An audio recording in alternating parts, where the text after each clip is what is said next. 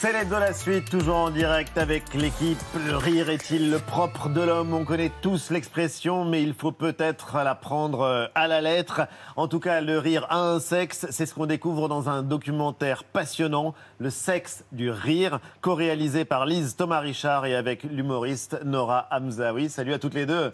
Bonsoir. Et bienvenue. Vous pouvez rire.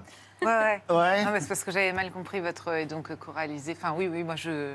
Je- oui, voilà. Vous participez en tout cas à ce documentaire dont on va longuement parler et dont on va aussi rire avec euh, Eva qui l'a adoré. Ce sera juste après vue.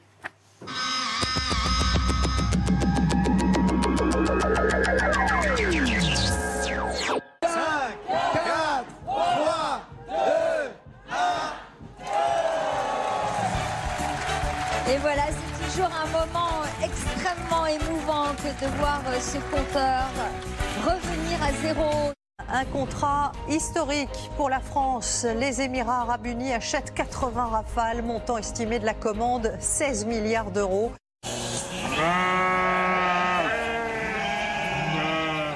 Les Émirats arabes unis participent à la coalition militaire qui combat les rebelles chiites au Yémen. Pour les ONG, vendre des avions de combat à des belligérants, c'est se rendre complice de crimes de guerre perpétrés sur le terrain.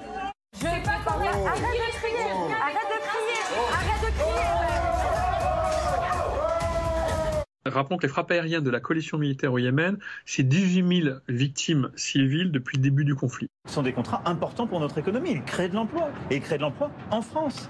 Parce qu'ils seront produits en France. Je voudrais que tu te trompes d'avion, que tu atterrisses au Yémen et que tu sois kidnappé par des islamistes dès ton arrivée à l'aéroport.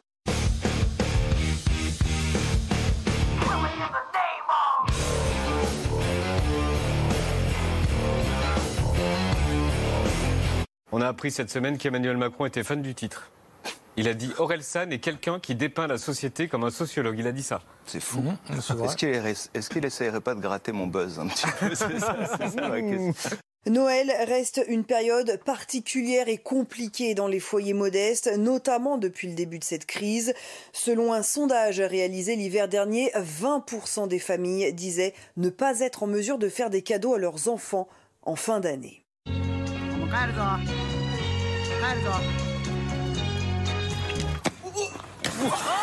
Faire un P de vieille, ça j'aime beaucoup cette expression. Soprano, qu'est-ce que ça veut dire Euh, faire un P de vieille. C'est c'est ta pétanque. Hein. Euh, dé- désolé, mamie. Euh, Oui, parce que j'allais dire, j'en ai entendu Voilà. moi, mais j'en ai pas vu. voilà, je sais pas. Il va nous expliquer. C'est pour ça que j'ai posé la question à Sopra et pas à Philippe Candeloro. Hein. Sophie, tu arrives, tu arrives au mauvais de moment. vieille, on, on parle de moi, c'est ça? Didier Raoult, son cas était décortiqué devant l'ordre des médecins. L'infectiologue marseillais était visé par deux plaintes. Il lui était reproché d'avoir fait la promotion de l'hydroxychloroquine pour traiter le Covid-19 sans preuve scientifique. Il risquait jusqu'à la radiation, mais il n'a écopé que d'un blâme.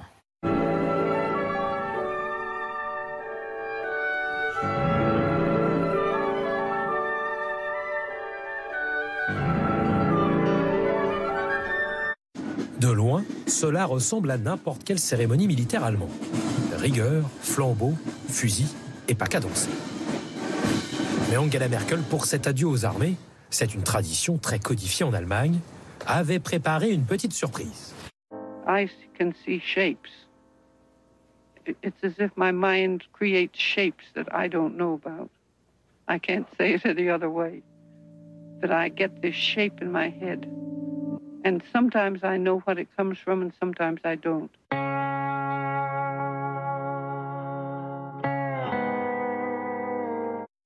La fanfare joue ensuite l'hymne national. Mais Angela Merkel devait aussi choisir une chanson, et à la surprise générale, elle a opté pour celle-ci. Un tube de la chanteuse punk Nina Hagen. Si ça vous semble toujours un peu sage, c'est parce que vous ne connaissez pas la version originale.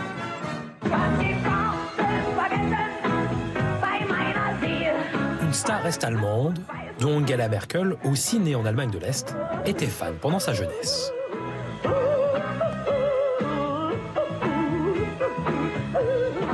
Les scientifiques s'en aperçus qu'à l'intérieur de cette dent-là, il y a environ 40 millions de petits nerfs, ce qui en fait une dent extrêmement sensible. Donc, avec cette dent-là, les premiers animaux sont capables de détecter des bons poissons à un demi-kilomètre, tellement que c'est sensible. Je suis surprise de constater que tant de gens séparent le figuratif de l'abstrait. Une peinture figurative n'est pas une bonne peinture si elle n'est pas bonne dans le sens abstrait. L'abstraction est souvent la forme la plus définie pour ce qui demeure intangible en moi, et que je ne peux clarifier qu'en peinture.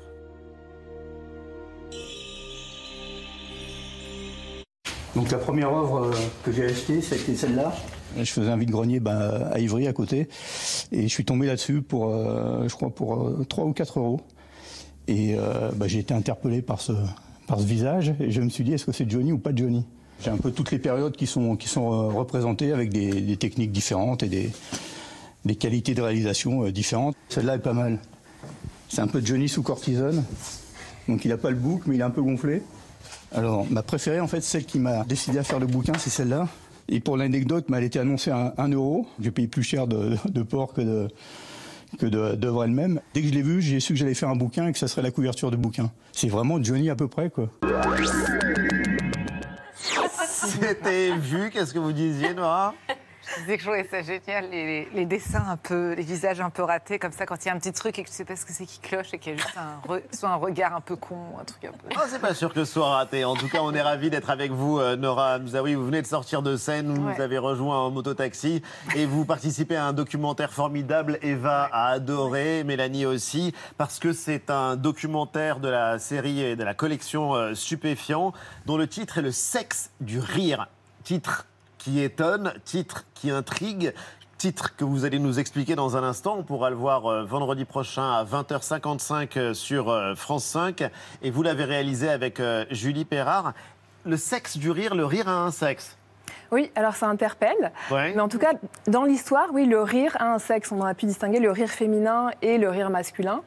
Et euh, surtout, c'est que le rire féminin a tout de suite été sexualisé, en fait. Et ça, on s'en aperçoit euh, euh, dans les mythes, dans la- dans l'Antiquité, dans, dans les mythes de la mythologie grecque, la mythologie égyptienne, dans toute la peinture. En fait, à chaque fois, le, le rire féminin, il est associé soit à la sexualité, soit à la folie. En tout cas, il est diabolisé, redouté. Oui, on va en parler parce que vous racontez cette très longue histoire. En tout cas, on n'ira plus au Louvre comme on y allait avant parce que c'est vrai qu'on apprend à regarder les œuvres et les tableaux différemment. Et on a aussi découvert que, comme tant d'autres choses, le rire avait été confisqué par les hommes.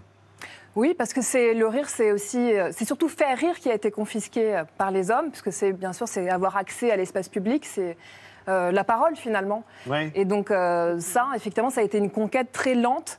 Et donc c'est ça qui nous a passionnés, effectivement, c'est de retracer euh, l'histoire de cette conquête et de s'apercevoir que, alors il y a peut-être euh, quelques exceptions, parce que c'est pas linéaire, mais que finalement le droit euh, de faire rire, c'est quelque chose de très récent et ça a que une cinquantaine. Et qu'incarne. Nora, par exemple. Nora qui est sur scène avec votre spectacle. Vous serez au Casino de Paris les 25 et 26 janvier prochains. Vous êtes en tournée partout en France. Une humoriste sur scène, ça paraît aujourd'hui complètement évident. Et on s'aperçoit en fait, non, qu'il a fallu conquérir le droit de monter sur scène, de s'approprier. euh, tout simplement la possibilité, oui, de l'humour et de faire rire les autres. Ouais, mais je trouve que même si c'est euh, une évidence et qu'en effet on se pose pas la question, moi c'est aussi pour ça que le documentaire m'intéressait, que le sujet m'intéressait quand on m'a contacté, c'est que au-delà de la théorie, parce que c'est ce que je disais, je disais moi je suis pas sociologue, je sais pas, enfin ça, ça m'intéresse, mais ça m'intéresse aussi de voir euh, l'écho que ça a euh, aujourd'hui et dans ma propre expérience et dans l'affect. Et par exemple, je m'aperçois d'un truc qui existe encore, notamment sur les critiques ou les papiers qui se font dans les médias sur les humoristes. On a souvent tendance à opposer euh, le physique à ce qu'elles disent. Donc par exemple, il y a- on lit souvent derrière sa gueule d'ange, euh, elle débite des horreurs, a l'air de dire si elle était super laide, il n'y aurait pas de problème. Il y a un truc comme ça d'opposition qui prouve bien que le fait de rire, euh, c'est réservé euh, euh, à une femme qui se tiendrait moins bien qu'une autre. Quoi. Oui, et en plus, on s'aperçoit qu'en regardant euh, l'histoire de l'art, euh, c'est euh, une histoire qu'on peut raconter à travers les tableaux de la Renaissance, notamment. Vous allez nous dire pourquoi. Pourquoi sur ces tableaux les femmes ne rient pas Quand on va au musée, les femmes sourit. Bon, alors il y a la Joconde évidemment comme euh, contre-exemple euh, qu'on. Oh bah, elle- elle rit pas non plus, la gorge déployée, hein, ça. Non mais La blague euh, oui, elle, elle sourit délicatement, dents, en fait. mais parce que euh, qu'est-ce qui pose problème dans le rire féminin? Mais parce que c'est le fait d'ouvrir la bouche et le rire, Mm. et parce qu'il est associé à la sexualité, d'où le, le sexe du rire. Associé à la sexualité? Le rire, oui. C'est c'est le corps qui se relâche. euh, il déforme aussi le visage, donc euh, il est opposé à la beauté. Donc quand on, est une femme euh, bien élevée, une femme jolie, une femme de la bonne société, on ne rit pas, on ne montre pas ses dents. Il y a quelque chose d'agressif aussi et de sexuel. Oui. Enfin, ça, ouais, non, c'est quelque chose d'incroyable qu'on découvre dans le doc et euh, on va commenter ça avec vous dans un instant parce que on apprend qu'à la fin du Moyen Âge, c'était il n'y a pas si longtemps, euh, Jean-Michel, le clergé a Ah, diffusé des traités de bonne manière, des traités de bonne manière et dont l'un des objectifs était de contrôler, de maîtriser, même d'éduquer le rire des femmes. Rire avec éclat, c'est grossièreté. Rire sans sujet, c'est bêtise. Il faut se tenir dans une posture décente et honnête. Il faut aussi éviter les ris et caquets pour ne pas distraire les autres. C'est une image démoniaque, le rire. Donc, une jeune fille pudique, bien élevée, ne doit pas rire. Elle doit être, au contraire, réservée, les yeux baissés, comme euh, est représentée Marie dans les églises. Qu'est-ce que ça vous inspire, Nora? Bah, Ça m'inspire euh, ce qu'on. Enfin, une fois de plus, j'aime bien le mettre à notre époque. Et par exemple, sur le rire, je me dis même quand dans, dans l'esthétique actuelle, dans les, les- les mannequins, à une certaine époque, je sais pas si c'est peut-être un peu en train de changer, mais encore dans les années Pas 90, tellement. 2000, on les voyait toutes tirer la gueule. Euh, sur Instagram, c'est des images euh, aussi de femmes. Enfin, c'est c'est quelque chose qui n'est pas euh, complètement. Même dans euh, les magazines féminins, vous avez. Figure sur papier glacé dans les publicités, les mannequins ne rient pas ou euh, La gueule. ne sourient pas. On peut dire qu'elles font, euh, qu'elles font la gueule. Et euh, quand on remonte dans le temps, pourquoi est-ce que le rire est si peu présent quand on lit la Bible, par exemple? Il y a une femme qui rit, et cette femme, c'est Sarah, la femme d'Abraham, et elle rit quand elle découvre qu'elle est enceinte à 100 ans. Alors c'est vrai que c'est drôle, mais C'est drôle, hein. non non mais en l'occurrence euh, c'est euh, c'était comme une forme d'interdit. Oui, il y a eu un débat dans le christianisme euh, et euh, finalement le rire a été diabolisé alors qu'on retrouve des mythes dans l'Antiquité. Par exemple, il y a le mythe de, de Bobo auquel on s'est intéressé dans le documentaire, euh, qui est... euh, qui était une femme rieuse euh, et une femme libérée, c'était un rire protecteur. Alors Bobo, c'est quelque chose, c'est un mythe intéressant parce que c'est euh, euh, c'était la servante de Déméter. Déméter était euh, une déesse qui était très triste parce qu'elle avait perdu euh, sa fille Perséphone et donc elle était très triste. Et pour lui redonner le goût à la vie, sa servante Bobo décide de soulever sa jupe et de lui montrer sa vulve. Ouais. Et donc Déméter rit aux éclats et reprend goût à la vie. Et voilà, c'était un très beau mythe. Là, on- s'agissait d'un rire peut-être sexuel, mais en tout cas. Euh, joyeux. Et ça, après, pareil, les pères de l'Église euh, ont complètement euh, évacué ce mythe, l'ont effacé. Euh, et ce qui traduit bien euh, ce- cette idée que, effectivement, la religion chrétienne a plutôt diabolisé le rire et encore plus chez la femme. Et quand on traverse le temps, alors c'est un endroit que connaît bien euh, Mélanie, en l'occurrence c'est l'opéra euh, Garnier, et là aussi on ne On verra ne plus rit pas l'opéra de la même manière. Non, on ne le verra plus de la même façon, surtout le fronton de, de l'opéra Garnier, parce que vous revenez dans le documentaire sur l'œuvre de Jean-Baptiste Carpeau qui s'appelle La Danse. C'est une sculpture donc, qui a été réalisée pour la façade.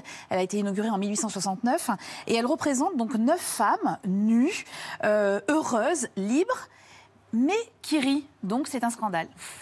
Au lendemain de l'inauguration, c'est la presse qui tire la première. Il a fait exécuter un pas très hasardé à ses nymphes au lieu de représenter de chastes jeunes filles. Ne sont-elles pas ivres? N'ont-elles pas abusé de tout? Elles sentent le vice et puent le vin. Les gens ne- refusent d'aller à l'opéra, disent que jamais eux vivants n'iront euh, à ces spectacles. Les familles n'y iront pas non plus. Les enfants ne doivent pas. Donc, résultat, pétition, la danse doit disparaître. Alors, dans la nuit du 27 août 1869, quelqu'un vient jeter euh, une bouteille d'encre noire pour couvrir ces femmes rieuses, euh, exaltées, exubérantes, euh, comme pour les couvrir d'un voile. C'est leur indécence qu'on vient cacher. Alors ça a été nettoyé évidemment, mais sachez que cette histoire, indécence, ouais, ouais. sachez que cette histoire, elle a donné naissance à l'expression faire le groupe de Carpeau, c'est-à-dire participer à une partie fine, quoi, participer à une orgie. On dit donc faire le groupe de Carpeau. Une partouze? Euh, oui, bah, je vous laisse le dire ce mot. Euh, Lise Thomas Richard, cette sculpture, en fait, elle vient quand même bousculer la morale bourgeoise, on est d'accord. C'est, on peut ri- sourire à la rigueur aux blagues du mari, mais c'est à peine ce qu'on peut faire, à cette époque-là en tout cas. Oui, parce que c'est aussi à une période où finalement la place euh, des femmes recule. Donc avec la Révolution, finalement, il y a, ça bouge, le, le rire se modernise et finalement il va encore échapper aux femmes par la suite, puisqu'au 19e siècle, on va, euh, voilà, sous le Second Empire, la femme est vraiment euh, euh, plutôt au foyer, sa place, est, voilà, elle doit être juste femme, son rôle c'est de faire des enfants. Et, euh, et donc là encore, la- les femmes rieuses vont être seulement les prostituées. Prostituée, ouais, c'est ça. Oui. Et donc c'est ça qui pose scandale effectivement dans la danse de Carpeau, c'est parce qu'il a représenté des prostituées. Alors, il n'y a aucune transition, mais euh, Nora, en l'occurrence, euh, vous, quand vous faites rire, vous n'avez pas l'impression de faire quelque chose de transgressif parce que l'histoire, elle a basculé. Ça raconte aussi ce documentaire une conquête, une conquête euh, très étonnante parce que c'est pas une conquête d'un droit, euh, mais euh, c'est une conquête du rire féminin.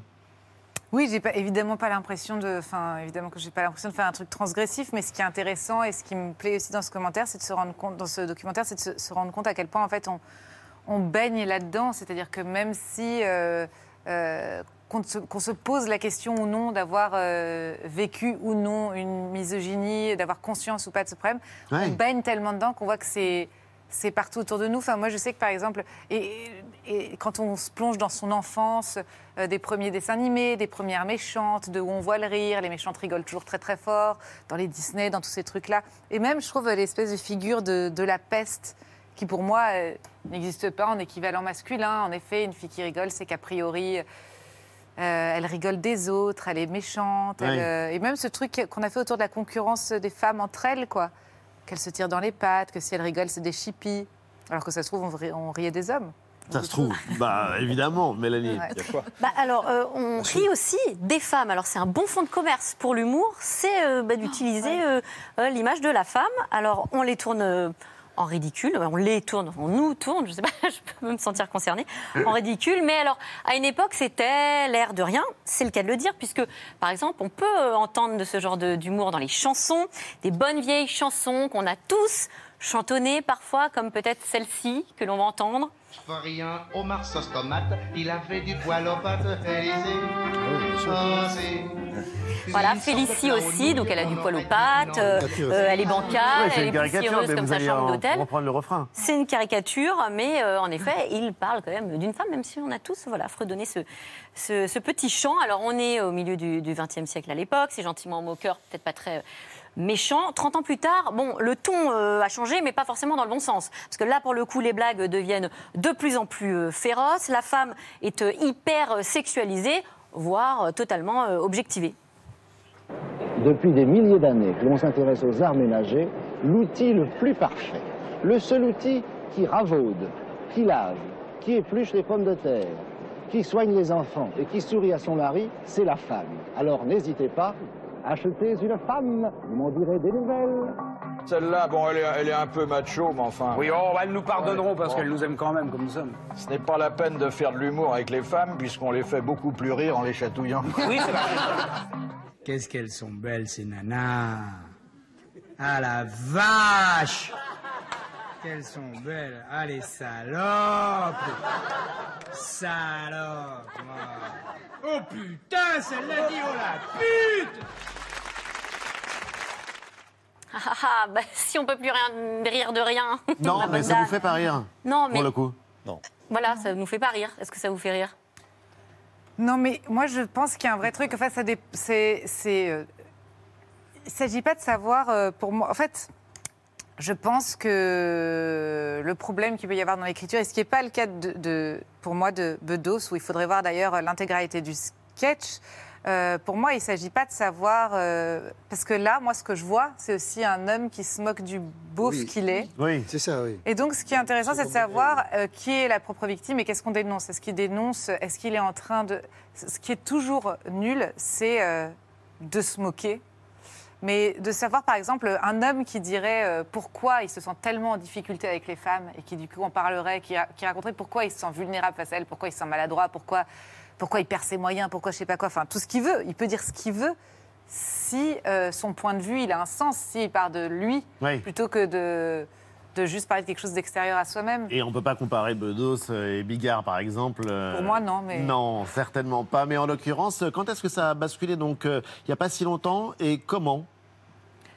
Comment ça de... La conquête du rire féminin Alors ça, finalement, c'était il y a euh, peut-être dans les années 60-70, avec euh, des premières humoristes comme Anne-Marie Carrière, puis Jacqueline Maillan, et après, donc voilà, il y a eu Anne Romanoff, euh, Muriel Robin dans les années 80. Avant ça, il y avait la troupe du Splendide, le Café de la Gare, et ça a explosé dans les années 2000-2010, euh, où là, effectivement, on a une vague d'humoristes femmes qui revendiquent un humour même plus féminin, en fait, qui a plus de tabou, qui parlent de ce qu'elles veulent. Comme, Exemple. comme Nora. Exemple. Exemple. Nora, Nora Mzaoui, nouveau spectacle donc euh, actuellement sur scène. Euh, Dans ce spectacle, Nora, vous passez en revue des instants de vie. euh, exemple avec ces dîners dans lesquels euh, les convives pérorent ou, ou donnent euh, des leçons sur Internet notamment. Vous revenez aussi sur les contradictions qui nous traversent, sur des petites manies qui sont franchement horripilantes. Et puis vous parlez aussi de la vie de couple, de votre relation avec votre compagnon depuis 10 ans, de la naissance euh, de votre enfant. Un passage qui va d'ailleurs, euh, je le recommande, beaucoup euh, décomplexer beaucoup de, de parents. Et puis, vous ne vous épargnez pas non plus dans ce spectacle. Pendant toute la durée de ce spectacle, je suis une jambe poilue en hiver avec une vessie pleine d'urine. C'est l'une de vos confidences. Vous avez beaucoup d'autodérision. Où se situe la limite, si toutefois elle existe, cette limite, entre ce que vous pouvez raconter de, votre vie et ce que vous voulez vraiment garder secret et, intime? Pour moi, ça n'a rien à voir. En fait, je fais la différence entre les faits et l'émotion. C'est-à-dire que toutes les émotions sont réelles, tous les faits sont inventés. C'est-à-dire que je pars de quelque chose d'extrêmement sincère. Euh, une situation va me provoquer une émotion, ça va m'intéresser. Et donc, du coup, je vais tisser tout autour des personnages, des, étirer euh, quelque chose pour créer de la comédie. J'aime bien, Oui. j'ai le sentiment qu'il faut raconter les moments dans lesquels on est en difficulté. C'est pour ça que je, je disais ça tout à l'heure. euh, Moi, je parle des hommes qui m'irritent hein, sur scène, mais j'en parle parce qu'ils me mettent en difficulté sur plusieurs choses. Et les hommes rient, les femmes rient.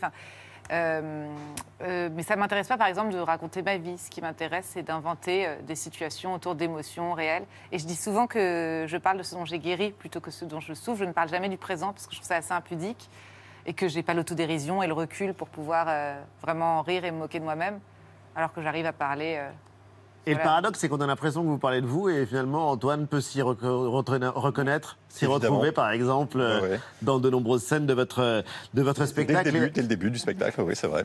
Il y a une question aussi qui euh, a trait à la sexualité, puisque euh, je rappelle qu'elle est au centre de cette longue histoire. Et euh, est-ce qu'il y a une bonne manière de faire rire? Est-ce qu'on a essayé euh, d'inculquer aux femmes la bonne manière de manier l'humour, par exemple Oui, alors c'était dans les manuels de civilité, euh, et ça, ça a fleuri dès le 15e euh, siècle, enfin d'abord au 14e siècle en Italie, puis en France au 15e, 16e siècle.